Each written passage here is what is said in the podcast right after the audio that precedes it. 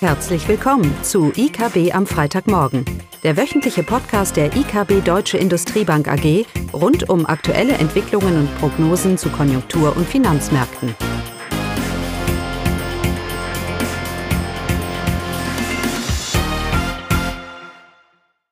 Willkommen zu IKB am Freitagmorgen. Diesmal nur mit mir, Caroline. Die anderen sind alle in den Osterferien. Das Thema ist äh, heute deutsche Konjunktur. Und äh, hier hatten wir in den ersten zwei Monaten, dafür liegen ja die, die harten Konjunkturdaten vor, recht gute Ergebnisse.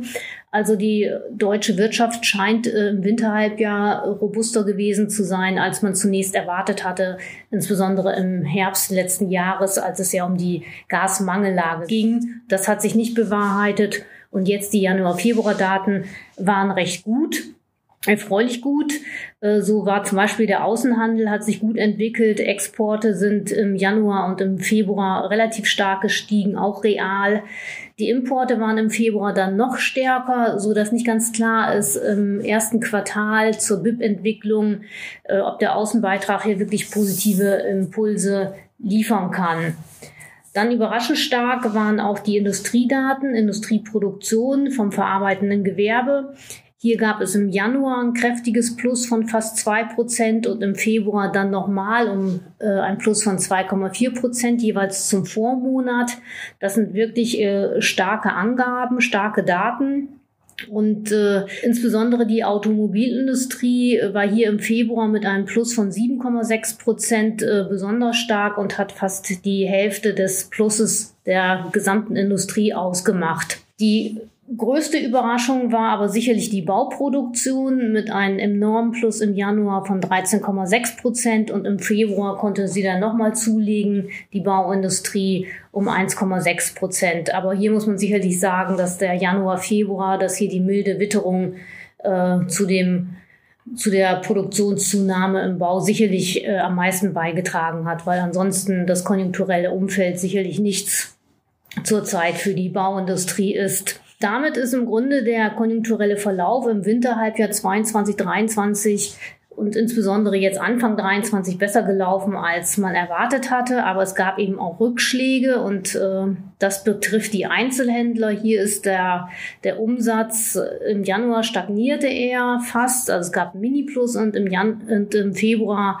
ist er dann äh, zurückgegangen um 1,3 Prozent. Der private Konsum, der bereits im Abschlussquartal 2023 nachließ, der dürfte auch zu Anfang des Jahres, also jetzt im ersten Quartal, für das äh, gesamtwirtschaftliche Wachstum sicherlich keine Impulse gebracht haben. Die hohe Inflation belastet nach wie vor die Kauflaune und insgesamt trotz guter Exportzahlen bleibt es eben auch fraglich, ob der, ob der Außenbeitrag einen Impuls für die Gesamtwirtschaft geliefert hat. Also aus unserer Sicht ist die Winterrezession, also ein Minusquartal gesamtwirtschaftlich im, im vierten Quartal 22 und jetzt im ersten Quartal 23, das ist äh, weiterhin möglich. Das signalisiert auch der Aktivitätsindex der Bundesbank. Der signalisiert einen Rückgang, einen leichten Rückgang der Wirtschaftsleistung im ersten Quartal. Hier werden äh, neben den Monatsdaten der Industrie auch andere Angaben wie Stromverbrauch, Lkw-Fahrleistung und Anzahl der Flüge berücksichtigt. Und nach diesem Index sollte die deutsche Wirtschaft im ersten Quartal 23 um minus 0,2 oder minus 0,4 Prozent zum Vorquartal geschrumpft sein.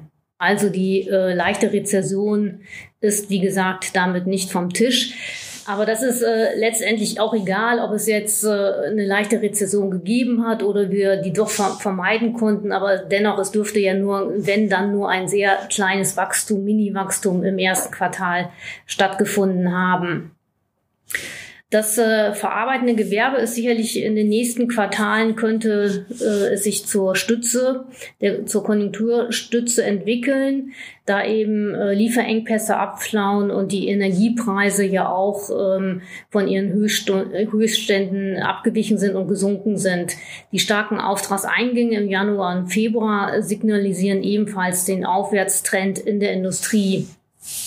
Bei der Bauwirtschaft ähm, ist es so, dass, wie gesagt, der milde Winter sicherlich zum Plus beigetragen hat und dass in den nächsten Quartalen die Bauwirtschaft ähm, die Gesamtwirtschaft bremsen wird und besonders der Wohnungsbau, beim Wohnungsbau wird die Nachfrage schwach bleiben, auch weil die EZB ihren geldpolitischen Kurs weiter straffen wird und damit äh, werden sich die Finanzierungskosten sicherlich weiter erhöhen.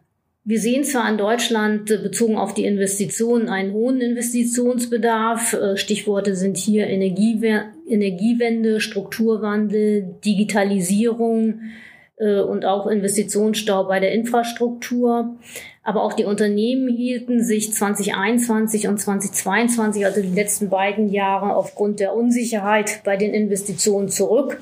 Also auch hier bei den Unternehmen selbst besteht ein erheblicher Investitionsstau aber eben die geopolitischen Unsicherheiten, weiterhin hohe Energiekosten sowie höhere Finanzierungskosten äh, werden das Investitions Klima in Deutschland auch im laufenden Jahr weiter belasten.